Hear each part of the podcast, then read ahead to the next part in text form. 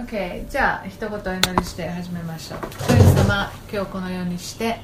えー引き続きエステルのあ箇所を学ぶことができありがとうございます。どうかあ教える者にもまたあ学ぶ者にもああなたがあ目を開かせてくださり霊の目を開かせてくださり私たちがますますあなたのあ御言葉をあ深く理解することができる、あ知恵を知識を与えてください、えーこの一人のあ女性えーのあ人生を通して私たち多くのことをまたこのエステル書を通して本当に多くのことを学ぶことができることをありがとうございます、えー神様あなたの名前が一度も出てこない箇所ですけれども、その中に確実にあなたが働いておられることをあ見ることができますからどうかその中にもあどのようにあなたがあ私たちの人生の中でも、えー働かれるのかをあ見ることができますように導いてください、イエス様の皆によってお祈りします。まあ、ここからですね今日は3章から、えー10章までをカバーしたいので、えー全部を読むことはできません。あぜひあの後でゆっくり、えー読んでください。またこれをポッドキャストで聞いている人は、えー理想的にはあ私が3章をあえーいこう話す前にちょっと3章だけ読んでそして切ってそしてまた4章読んで切ってっていうふうにやってもらうとあもっとあのいいかもあの知れません、まあ、今までのところをですね簡単に言うとエステルというユダヤ人の若い女性がこのうんと、えーまあ、王妃になるっていうところでした。そしてこのエステルは自分の身分自分がユダヤ人であるということを隠していなさいと自分のおじあおじいとこでまた自分のね、えー養父でもあったモルデカイに助言を受けて彼女は自分がユダヤ人であるということを伏せてあ生きます。でこれが実のところ非常にあの、まあ、モルデカイの知恵だったということがあの分かるんですけれども、まあ、3章のいくつかの箇所をはしょっていきたいと思います。3章の一節からこの出来事の後この出来事の後というのはモルデカイがですね偶然、えー王様を暗殺しようという計画を立てていたあ2人の宦官あのことをですね耳にしてでこれを王様に知らせるようにエステルに言ってでそのことがですねあ王様の耳に入ってこの暗殺をまあ免れるということがあったんですね。でこの後のことです。アハシュエロス王はアガグ人ハメダタの子ハマンを重んじ彼を昇進させてその席を彼と共にいるすべての首長のたちの上に置いた。それで王の門のところにいる王の家来たちは皆ハマンに対して膝をかがめてひれ伏した。王が彼についてこのように命じたからである。しかしモルデカイは膝もかがめずひれ伏そうともしなかった、えーアガグ人とあありますがあこれはですねアマレク人、えーのことです。でこのことをちょっと後で説明しますけれどもこのアマレク人のハマンという人が昇進するわけですね。そしてもう王様の次ぐらいに偉い人になりました。この全てのリーダーたちの、まあ、トップになったんですね。そして王様はまあ彼が通ったら彼にはですねひれ伏しなさいと言ったのでみんなそうするわけです。ところが一人だけそのようにしなかったのがこのエステルの養父であるモルデカイだったんですね。モルデカイは膝もかがめずひれ伏そうともしなかった。で、まあ、家来たちはですね聞くんですねなぜあなたはそうしないんですかって。でもモルデカイは特に何も言わない。あですけれどもあまあ一応4節の後半にモルデカイは自分がユダヤ人であることを彼らに打ち明けた。だから僕私はユダヤ人なんです。私は神様以外に何に対しても私はそのひれ伏すというそしてこう拝むかのように見えるあそういうことはもう一切しないんですと。いうことは言っていました。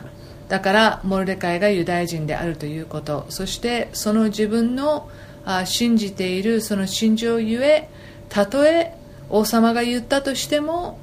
あ自分はこのハマンという人に対してひれ伏さない。ということを説明、えー、していました。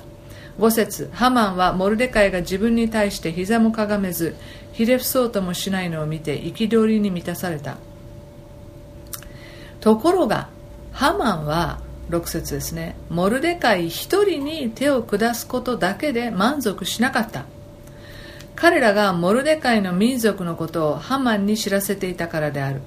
それでハマンはアハシュエロスの王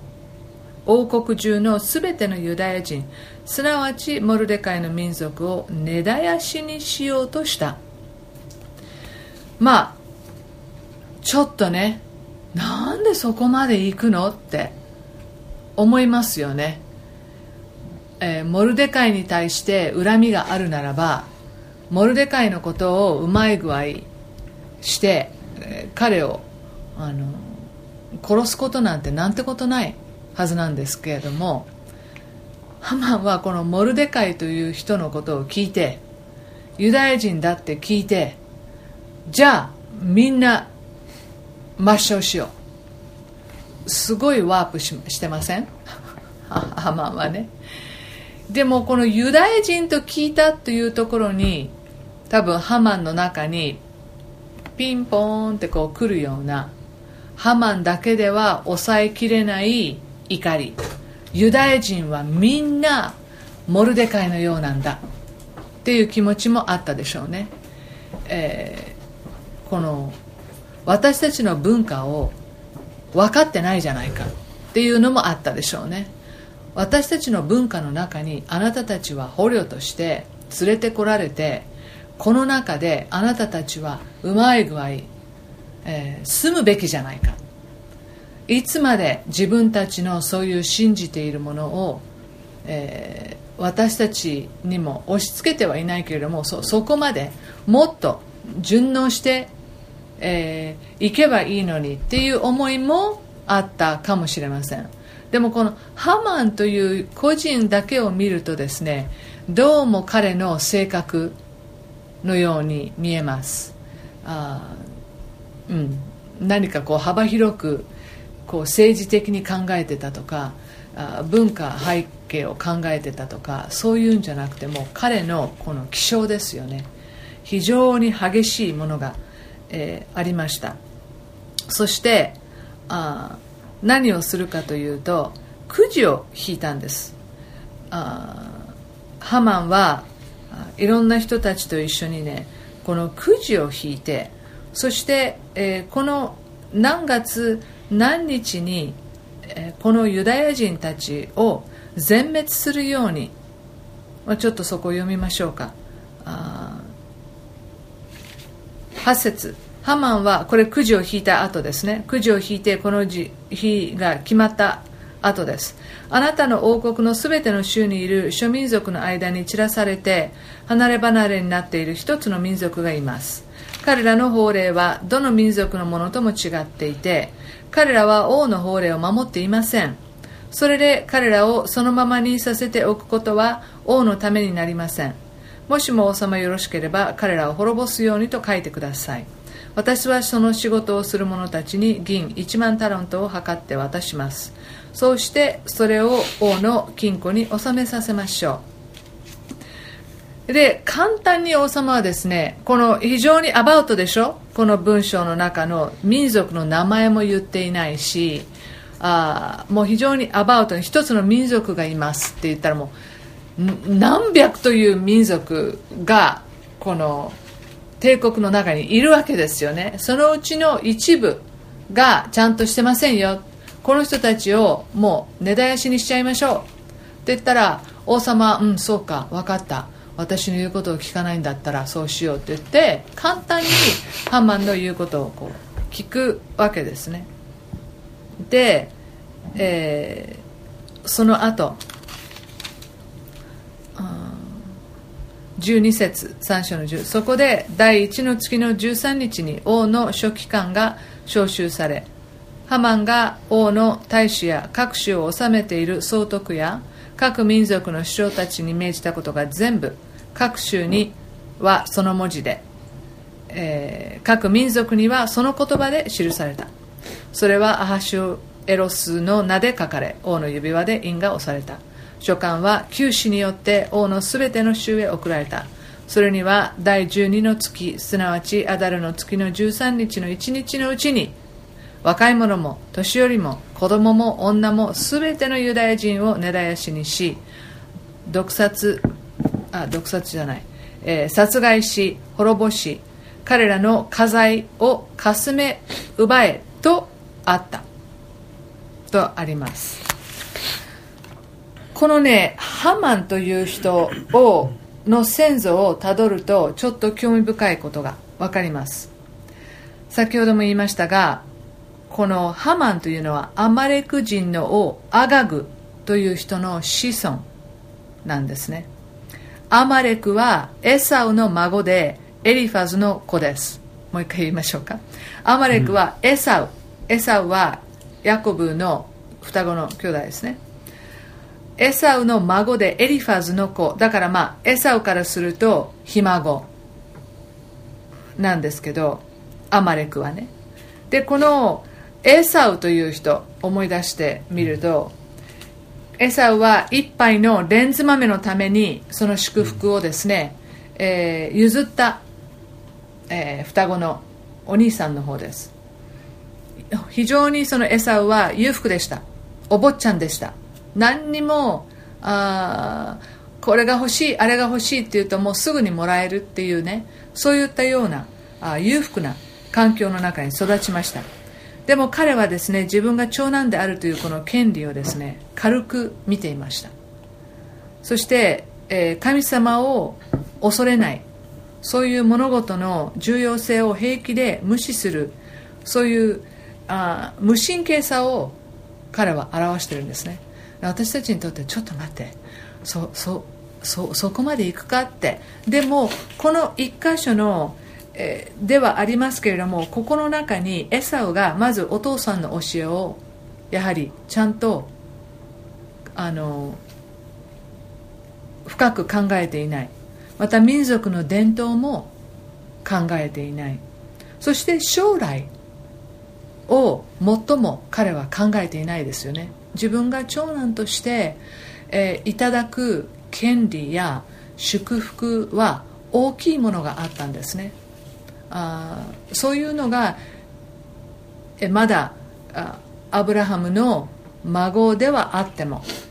アブラハムから、えー、そしてイサクからそしてこのヤコブとエサウという双子にですね継承されていったはずなんです。でもエサウは、えー、お腹が空いて帰ってきてああもうそんなのどうだっていいじゃん。って言って、えー、それを譲ってしまいました。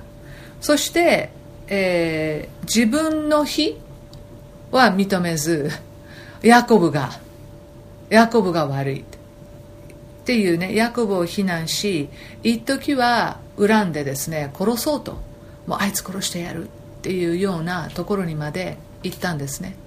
まあ、最近日本でも非常にその悲惨な事件がこう起きたりとかしていますが、まあ、エサウはそういう気持ちはあったけどそこまで行きませんでした。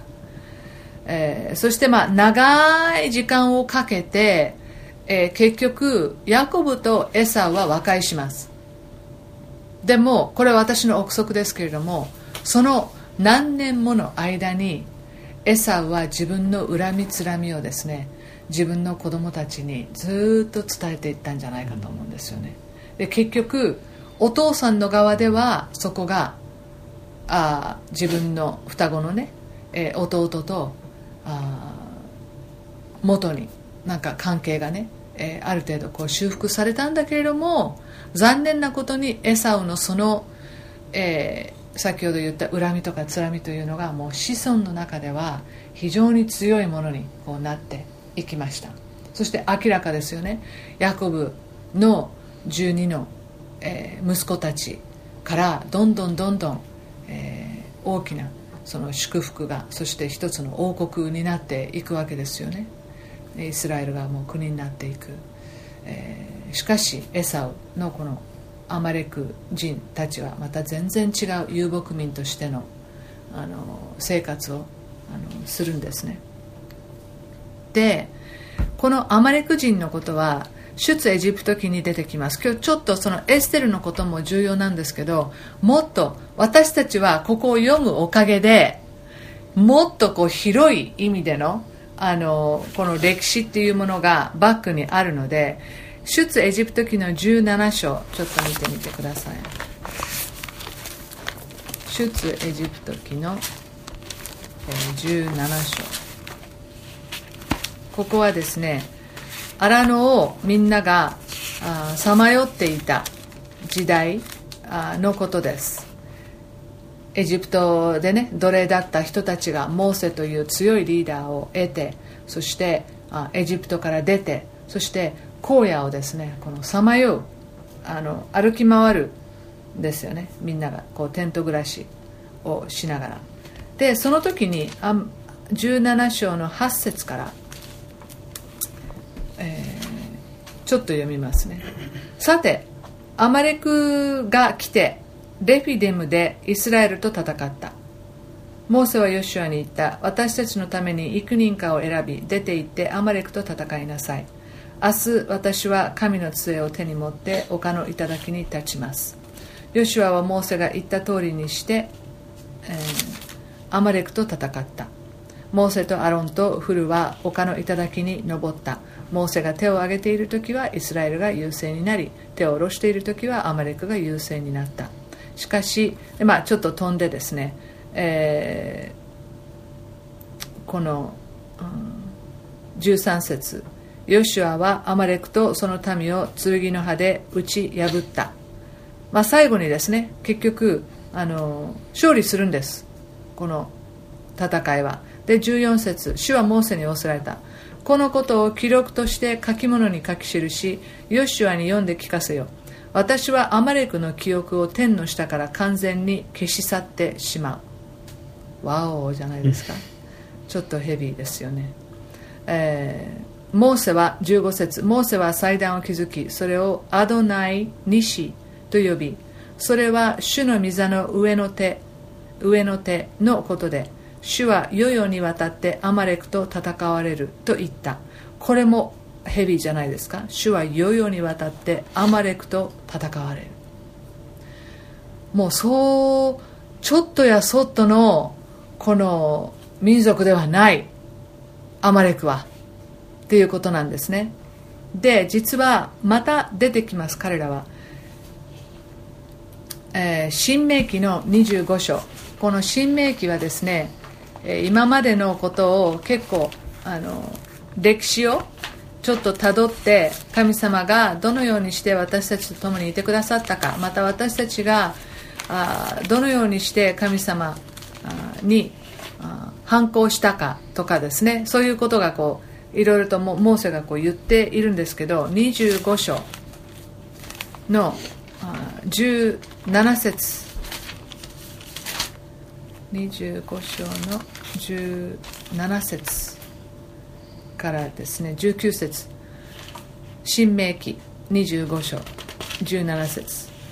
あなた方がエジプトから出てその道中でアマレクがあなたにしたことを忘れないこと。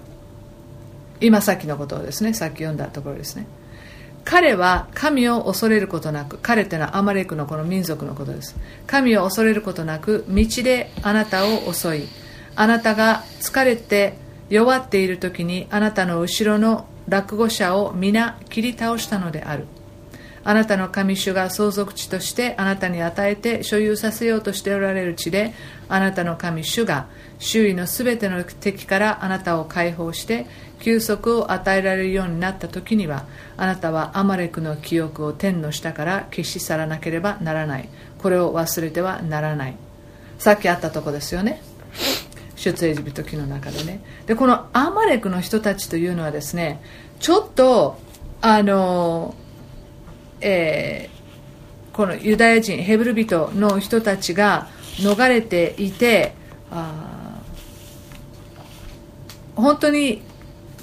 ちょっとここ寄ってもいいですかって。あ私たちも水が必要なんですけどでもあなたたちに迷惑をかけませんからって言ったアマレク人に対してアメリカ人あアマレク人がですね攻撃をしてきたんですよ。だからイスラエルの人たちは特にこのアメリカ人に対してですね、えー、何かを盗み取ったとか迷惑をかけたとかそうじゃないんですよね、えー、ここを私たちはちょっとこう通りたいんだけれどもって言った時に No way みたいな感じで、えー、突然こうやってきた。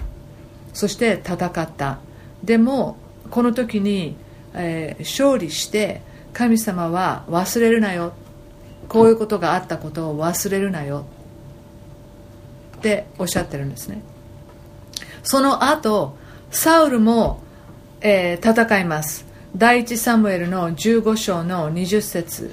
にこのアマレク王アガグを捕らえて勝利した。というところがあります、まあ、サウルはですねこのアマレク人を本当は整絶すべて、え全て滅ぼさなければいけないと言われたところをちゃんとしなかったんですけれどもでもこの王様は、えー、彼はこう殺すんですね。あともう一回もう一回というかまたあと2回ぐらい出てくるんですけど、えー、ダビデが第一サムエル30章の中でまだ王様になるずっと前です。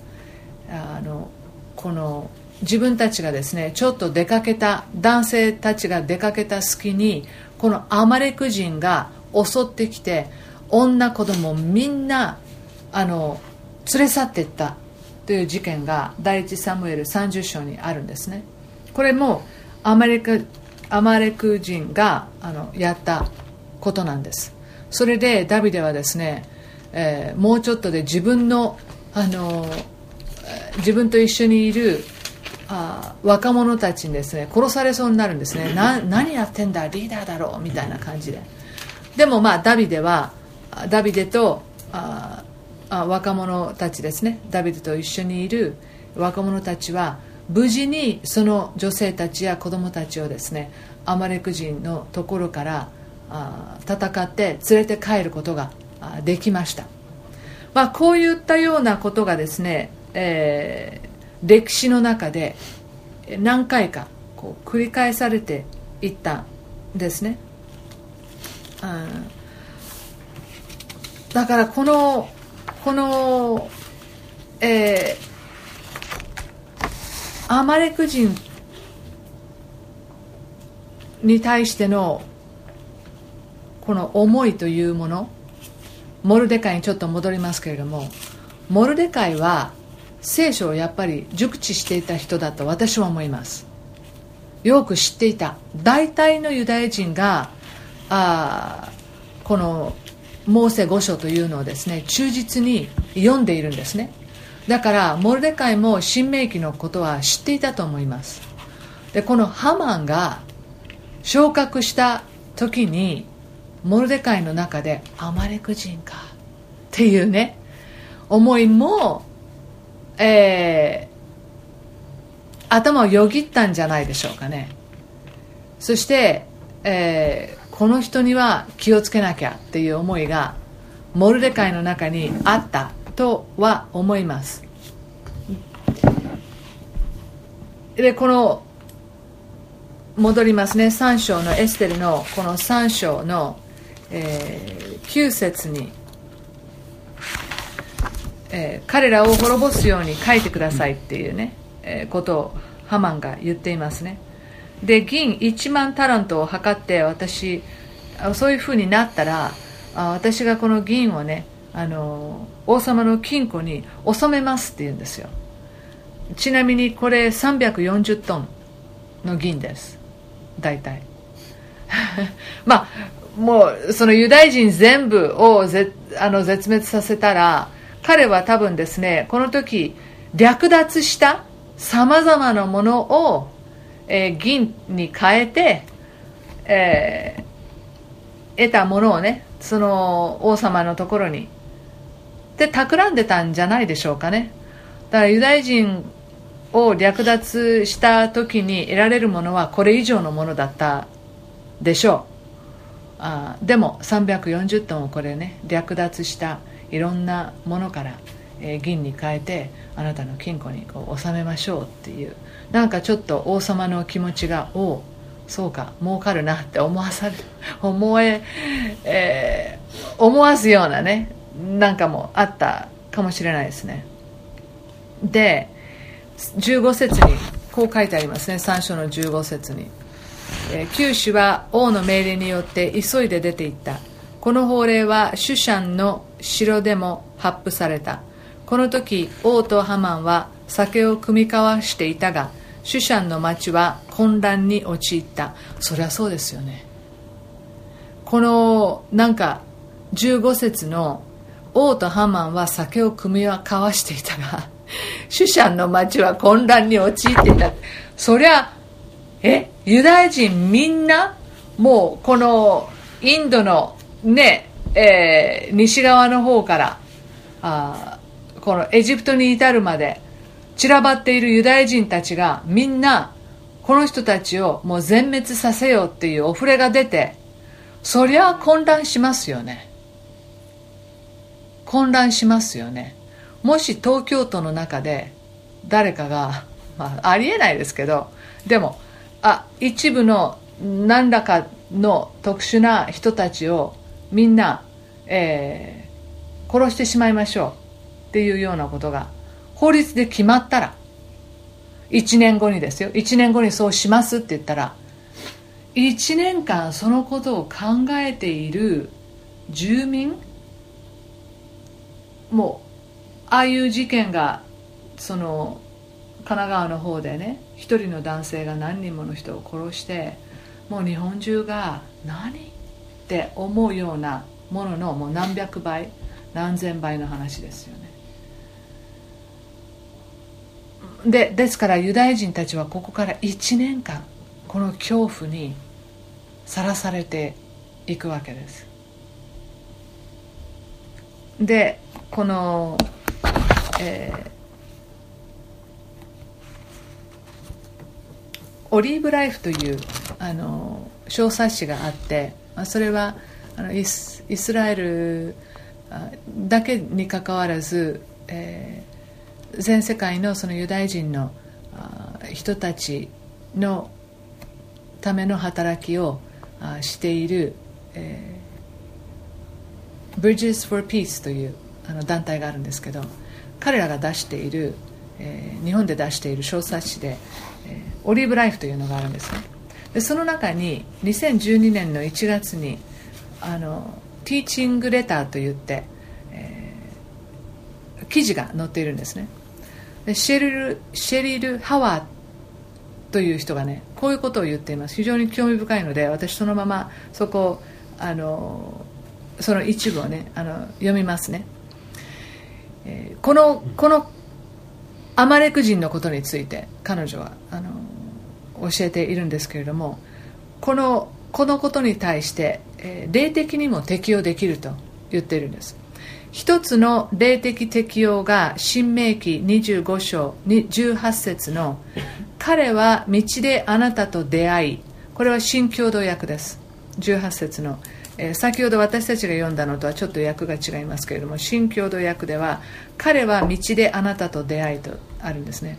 という箇所から見出せます。もう一回読みますね。一つの霊的適用が新明記25章18節の「彼は道であなたと出会い」新共同訳という箇所から見出せます。ヘブルがヘブライ語で出会うという単語には偶然という意味が含まれています。これの意味するところはアマレク人の人生の哲学が設計や摂理などではなく運と巡り合わせだけで成り立っているからとラビは解釈しています。秩序のないその時の感情や損得で意思決定をしていく。その場限りの生き方という意味です。そういう人は神を恐れることなく鍵括弧ですね。鍵括弧。神を恐れることなく鍵括弧と御言葉に書かれている通り神の秩序と計画を知ろうとしません。まさにアマレクの霊とは悪霊あるいはサタン自身を象徴しています。非常に興味深いですね。アマレク人のこの考え方。そしてまさにハマンがこうだったでしょ、えー、その時目の前にモルデカイがいて自分の前にひれ伏さなかった。じゃあユダヤ人全部を根絶やしにしようというこのこの発想。これも明らかに明らかにサタンが背後で働いてますよね。もうあの No doubt about it 本当に明らかですでもちろんユダヤ人はこの後もですねまあ一番最近では、えー、ヒトラーがですね同じようにねこの、えー、このアマレク人の霊のようなものがそしてこの間事件を起こした子もですねヒトラーの思想が降りてきたというふうに言っていますよね。まあこれを私も別にあのあのその事件をそこまででも似たような人をみんな殺してやろうっていう。そして特にユダヤ人に関して言うならば、えー、このような捉え方考え方。たった一人のもちろんリーダー指導者です。指導者っていうかね、えー、トップにいる人がそういうふうな発想をしたらこの一つの民族がみんな殺されるかもしれないっていう、えー、まあ、非常にこの恐ろしい、えー、しかし興味深いあのところだと思います。えー、まあ、エステルはですね大体こここに来るまで5年ぐらい経ってます。彼女が妃になってからね。で4章。4章はですね大体このエステルが真相を知ることになるあ箇所です。モルデカイもですね、えー、非常にショックを受けてそして、えー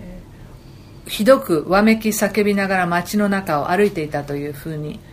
一節にあります。エステルはそれはどこからか聞いてあのもうやめてくださいと着物を着てくださいと言うんだけれども彼はそれを受け取らなかったんですね。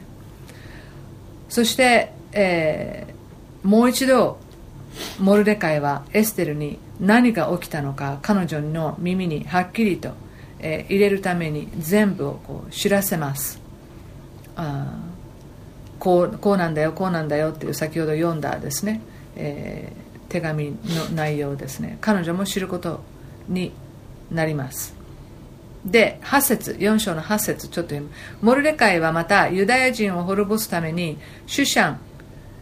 で発布された法令の文書の写しをはたくこれははたくっていうのはあのエステルの家来ですね。に渡しそれをエステルに見せて事情を知らせてくれと言いまた彼女が王のところに行って自分の民族のために王に憐れみを求めるように彼女に言いつけてくれと頼んだ。王様のところ行きなさい。大変な状況になったよエステル。もうあなたが王様のところに行ってユダヤ人の、えー、ために、えー、懇願していきなさいというふうに言うんですね。で一番最初にエステルは最初はですねちょっと待ってくださいと。私は30日間王様のところに行っていません。また、えー、決まりがあって、えー、王様のところっていうのは呼ばれなければいけないんですよ。私が勝手に行って王様の気を損ねたら私はもうそこで殺されてしまう可能性があるんですよ。って言うんですね、えー、だからちょっとちょっとってこうエステルは戸惑います。そうした時にモルデカイはここも非常に有名なあの箇所なんですけれどもモルデカイの返事が13節からあります。モルデカイはエステルに返事を送っていった。あなたはすべてのユダヤ人から離れて王宮にいるから助かるだろうと考えてはならない。もちろんエステルがそういうふうに考えてたとは思わないんですけれどもまあモルデカイは多分じその状況をエステルにもっとはっきりと分からせたかったんだと思う。この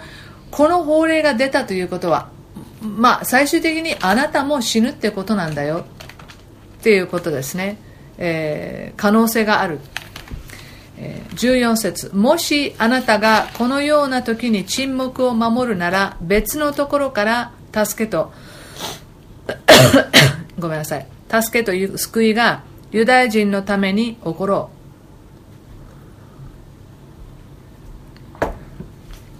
う。そしてこの有名なあしかしあなたもあなたの父の家も滅びよう。あなたがこの王国に来たのはもしかするとこの時のためであるかもしれない。英語で For such a time as this For such a time as this. っていう箇所なんです。あのっていうんですけれども。もしかするとこの時のためであるかもしれない。えー、とモルデカイは言います。ここにも神様は出てきませんがモルデカイがあなたがこういう時に沈黙を守るなら別のところから助けと救いがユダヤ人のために起ころ。うもうモルデカイの中に必ず神様はユダヤ人を必ず守る。どんなことがあっても。この民族はえー、根絶やしにされることは絶対ない。神に選ばれた民族なんだからという非常に深いところにある確信がモルデカイの中にあります。エステル必ず神様は私たち民族を助けるよ。他の人を用いるかもしれないよ。でももしかしたらこの時のために今あなたは王宮の中にいるのではないかと言うんですよね、えー、何らかの方法でユダヤ人は助かりますと。そしてエステルはこのことを聞いて、えー、ではみんなで断食してください、え、私のために断食してください。シュシャンにいるユダヤ人たちに言ってください。でまあ、これをどのようにモルデカイがですねみんなを集めたのかはよく分かりませんがあモルデカイはそのようにします。そしてエステルは、え、自分のあ死を覚悟して行くことを決心します。それが16節の後半にありますね。私は王のところに参ります。私は死ななければならないのでしたら死にますもうここにね腹をくくったエステルがいますね、えー、自分はこの時のために。そして3日間の断食の中でどれだけ彼女はですねこの時のために自分が神様に選ばれた。っていうことを分かったか知れません。そして5章はですね、えーエステルはエステルで王様のところに、えー、行きます。そして王様はですね彼女を受け入れます。そして彼女はですね、えー、その時に王様はですね喜んで王国の半分でもあげるよってこう言うんですけどいえいえ食事に来てください。そこにハマンも一緒に来てください。宴会を催しますので。って言ったので王様はおうおうそうかそうか。じゃああの今晩ハマンと一緒に行くよ。ってこう言うんですね、うん、そしてハマンはですねハマンでその日に9節からありますけれども、えー、喜んでねうわ嬉しい。このエステルと王様とエステルとの宴会に私だけが個人的に招かれた。ところが帰り道自分の家の帰り道にですねモルデカイがいて そして、えー、自分にまたもひれ伏さないんですよね。で1年後にこのユダヤ人をみんな抹殺するっていうことに関して、えー、もうお触れが出てるのでそれをじっと待ってれば彼らって自分の思い通りになるんだけれども目の前にいたこのあのモルデカイのことでもうカーッとなるんですね。そしてその日彼はあ家族とあの奥さんとかと一緒にこの相談をしてですねこのモルデカイをかける橋柱をもうその日のうちにっていうか明日中にこう作っちゃえって言ってこの14節にありますけれども高さ50キュピトの柱を立てさせ明日の朝王に話してモルデカイをそれにかけそれから王と一緒に喜んでその宴会に行くというふうに家族で話し合って決めたんです。この柱っていうのはこの細くて長くて一番上からその人をですねその突き刺す。柱を作ることにしたんですね。22.5メートルですこれ。高さが。22.5メートル。まあプールが25メートルですから。22.5メートル。なんでそんな高いかっていうと街中どこからでも見渡せるような高さにしたんですよね、でそこにモルデカイを、えー、突き刺して、えー、私に背くとこうなるんだよみたいなのをこうハマンはこう計画しているんですね、ところがところが、えー、知ってる人は知ってると6章の中でもうこれいよいよ明日そうなるっていうね、えー、時にその日の夜王様が眠れませんでした。そして眠れない時に家来たちに、えー、過去の記録をねちょっとこう読んでくれって言うんですよ。そうするとその記録の中に以前モルデカイが門のところにいて、えー、王様をあ暗殺しようと計画している宦官たちがいたっていうことで王様が暗殺されないで済んだっていう記録を読むんですよ。で王様はああそんなことがあって。でそのあのモルデカイとやらにはどういう褒美をあげたんだね。いや何もしてません。いやそれはちょっと良くないだろうって言ってちょうどそこにハマンがやってくるわけです。ハマンハマン。王様ねこう呼んで。こういったようなね記事が出てたんだ。記事があって記録があってこの人に褒美をあげようと思うんだけどどういうふうな褒美をしてあげたらいいと思う？でハマンは自分のことかなと。または自分がもしされたら一番嬉しいと思うことを何にも知らないで、えー、言うんですね。でそれが6章の7節。ハマンは王に言った。王が栄誉を与えたいと思われる人のためには王が着ておられた王服を着て持ってこさせ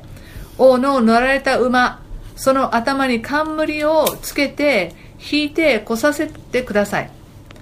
そして、えー、貴族である王の主張の一人の手に渡し王が栄誉を与えたいと思われる人に王服を着せその人を馬に乗せ町の広場に導かせ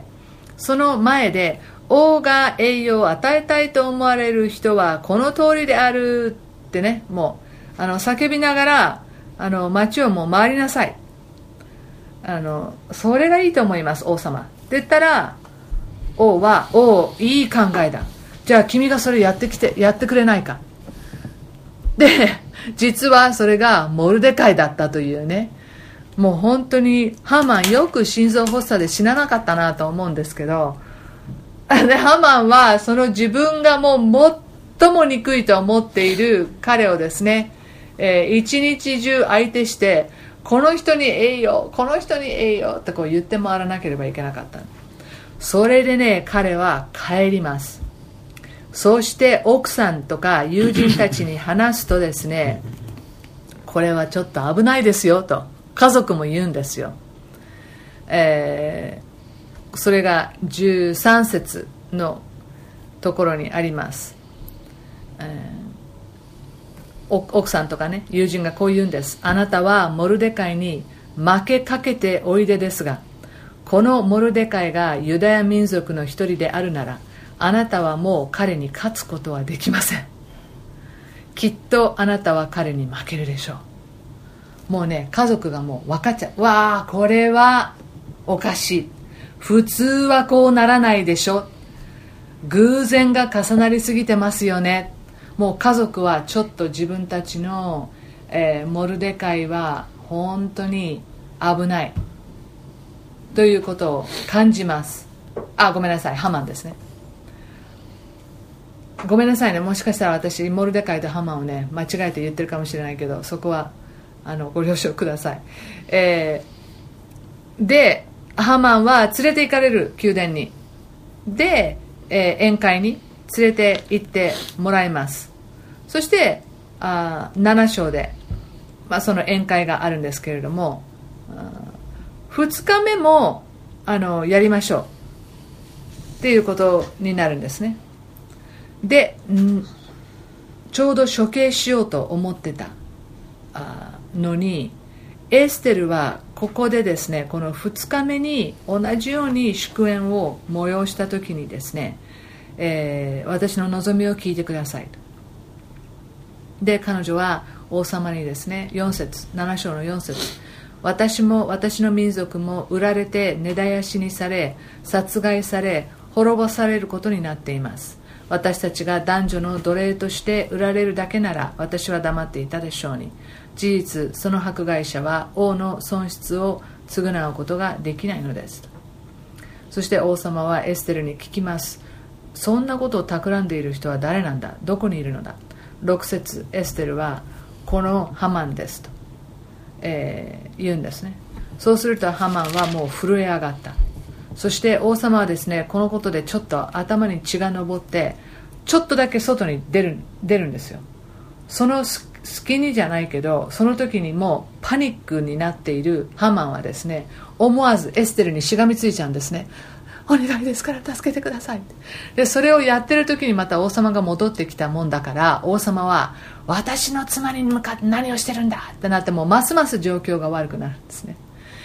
そしてこのある家来があ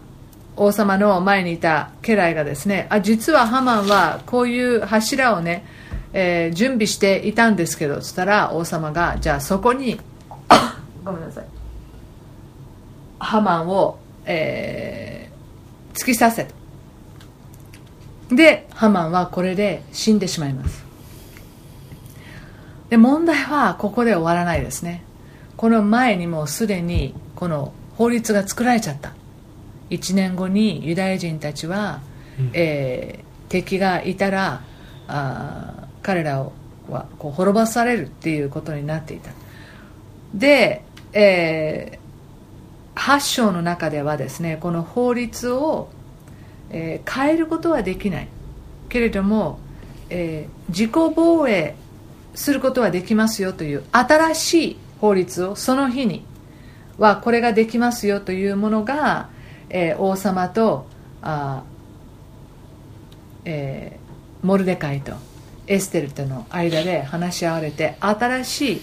その法律がですね、えー、できます。でこれが新しくですね、え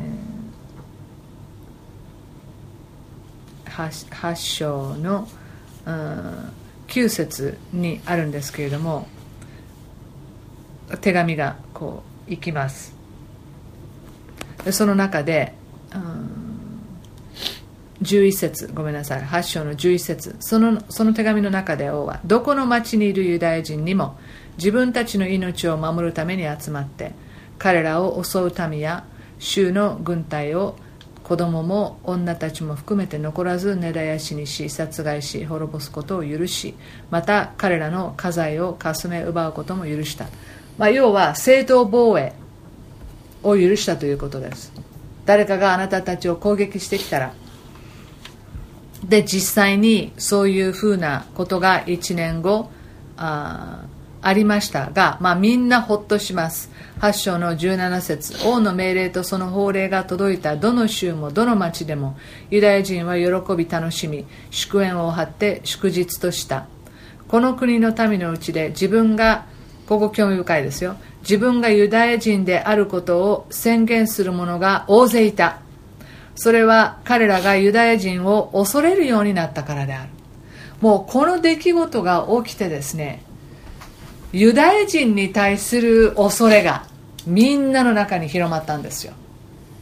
そしてあ私もユダヤ人です。私はユダヤ人ですっていう人たちまで出てきた。それほどユダヤ人には何もしない方がいいっていうね、えー、恐れが人々の中でこう芽生えたんですね。でユダヤ人たちはユダヤ人たちであよかった。あの来年のその日に、えー、正当防衛ができる。そして実際にそのことが起こります。それがあ9章です、うん9章の一節の後半にこの日にユダヤ人の敵がユダヤ人を征服しようと望んでいたのにそれが一変してユダヤ人が自分たちを憎む者たちを征服することとなった。その日2節。ユダヤ人が自分たちに害を加えようとする者たちを殺そうとしアハシュエロス王のすべての州にある自分たちの町々で集まったが誰もユダヤ人に抵抗する者はいなかった。民は皆ユダヤ人を恐れていたからである。召集の主張大衆総督王の役人も皆ユダヤ人を助けた。彼らはモルデカイを恐れたからである。というのはモルデカイは王宮で勢力がありその名声は全ての州に広がっておりモルデカイはますます勢力を伸ばす人物だったからである。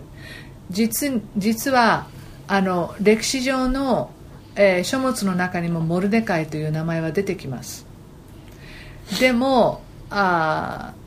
学者たちの間ではこのエステルに出てくるモルデカイかどうかっていうのはちょっと定かではないようです。でも私はこのモルデカイじゃないかなとあのここまで有名になったならね。でモルデカイという名前はあのヘブル語ではないんですよね。えー、背が低い男という意味で、あのバビロニアの、えー、マルドックという神様の名前から派生した名前なんですよ。だから、まあ、ダニエルと同じように王に仕える人はですねみんな名前を変えさせられて、まあ、日々ですねその名前を呼ばれるたびにあ自分は捕虜だったっていうことをねあのもう身につまさるなんか身につまさるじゃないけどそれをこう分からせるための、まあ、一つの戦略だと思うんですけれども、えー、まあモルデカイは非常に、えー、この時有名でした。でも6節によるとシュシャンの城でも500人を殺したとあります。えー、そして10節にはハマンの息子たち10人が殺されたとあります。しかしユダヤ人たちはですね、ええー、家財とかをかすめ奪うことも許されていたんですがあどこでも獲物は獲物には手をかけなかったとあります。何も取らなかった。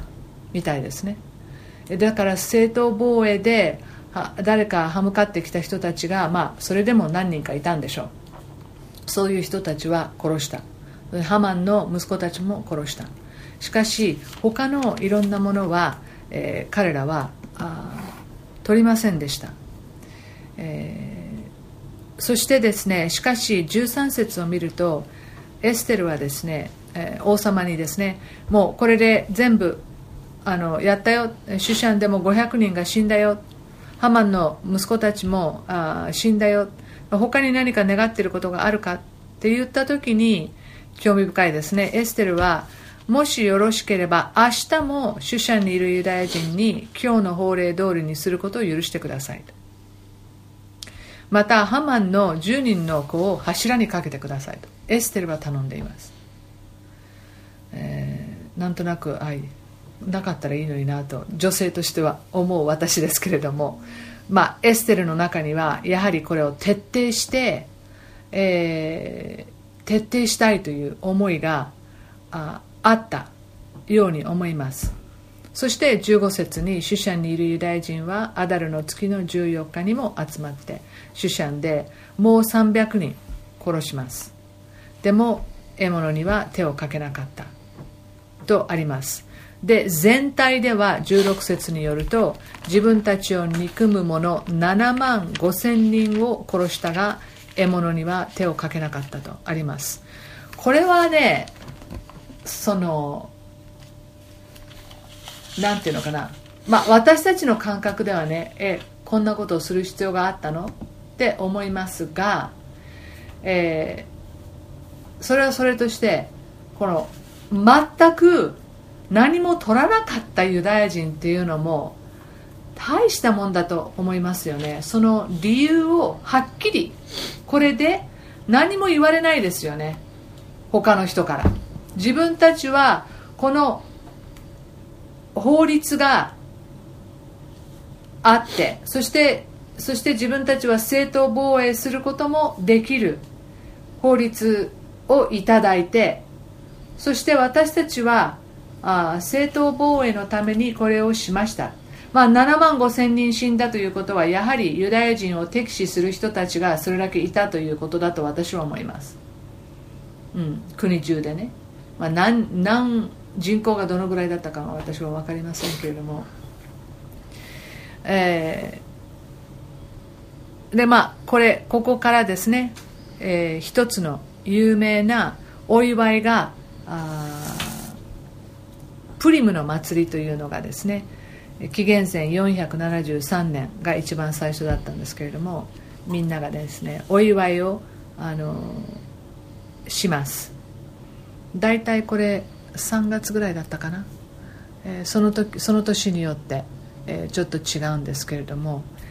でこれこのプリムの祭りの日っていうのはユダヤ人の人たちはみんな集まってこのエステル書を読むんですよ。でえー、ハマという名前が読んでる時に、えーね、出るとみんながそこ特に子供たちがブーイングをするんですよね。ブーブーブーって言うんですそしてモルデカイとかあのって名前があるとイエーイイエーイイエーイっていうふうにねあのそういうふうにして言うそうです。あのはい。でまあ子供たちも一緒に参加できるあの楽しいあのお祝いあだそうです。はい、まあ神様はねこの民族の危機をたった2人の人を用いてですね、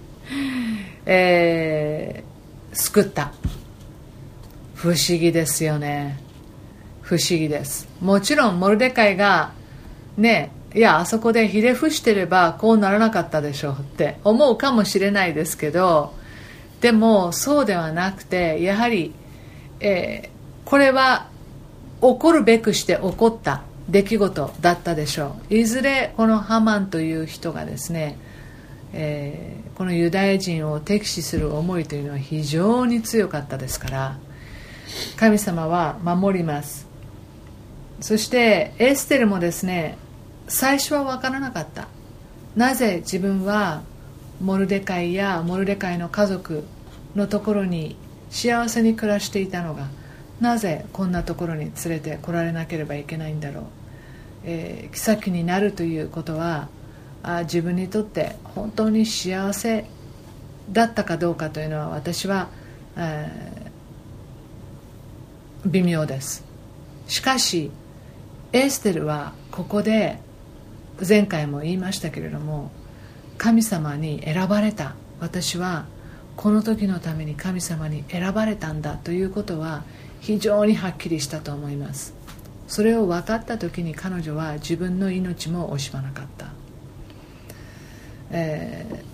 ー、神様は本当に実にねユニークな方法で壮大な計画を時に用いられますね。で今もそうです。たまたま新聞記事にならなかったり私たちはテレビでニュースで聞かなかったり、えー、するだけで神様は今日も非常に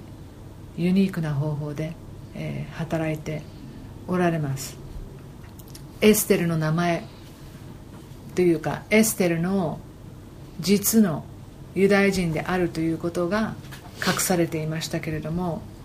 神様の名前も隠されていましたね。しかし背後に常におられる神様の存在を逆には逆にもっと考えさせられる。っていうことがねもしかしたらこのエステル書を書いた人の一つのその、えー、方法だったのかもしれません、うん、あえて名前を出さない。この異文化の中にいる彼らの中で、えー、イスラエルの神がトップではなくこのバビロンの神々がね拝まれているようなそういう文化の中にあって神様は本当にいるんだろうか、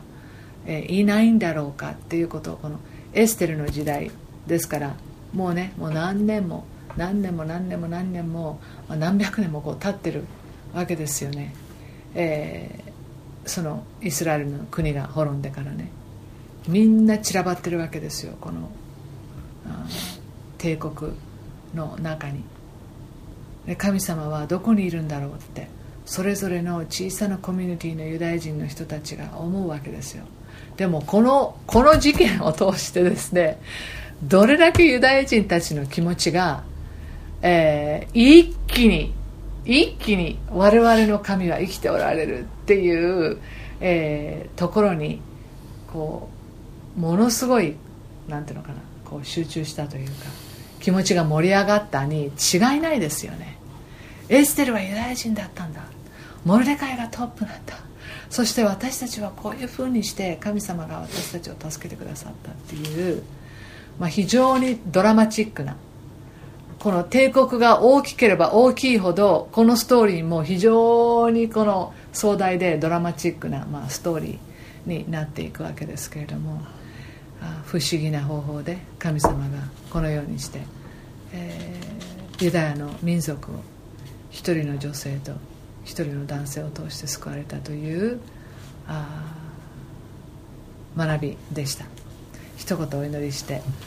その後みんなでディスカッションしましょう。天のお父様本当に、えー、映画を見るかのような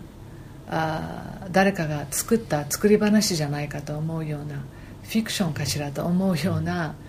えー、ノンフィクションであることを実話であることを覚える時に神様本当にあなたの、えー、皆をあがめあなたをたたえます、えー、あなたに、えー、栄光をあ期します。本当にあなたはご自分の民を愛しておられそしてご自分の民を必ず守られる方であるということを本当に、バラバラになったこのユダヤの民族の、人たちはこの時に、どれだけ、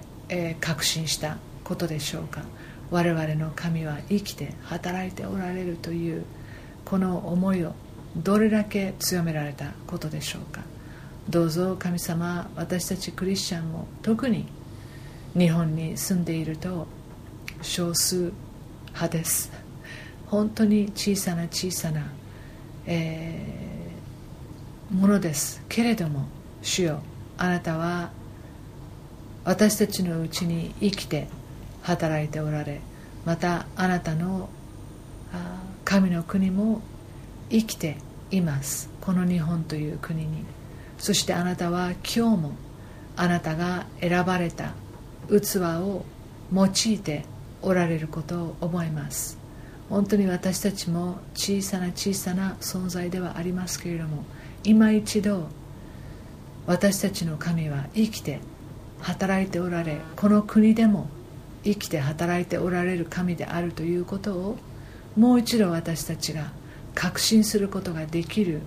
えー、ように助けてくださいこのエステルのこの物語を、えー、実話である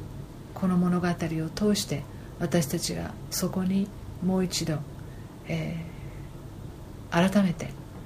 えー、思いを持っていくことができることを感謝しイエス様の皆によってお祈りします。アーメンね。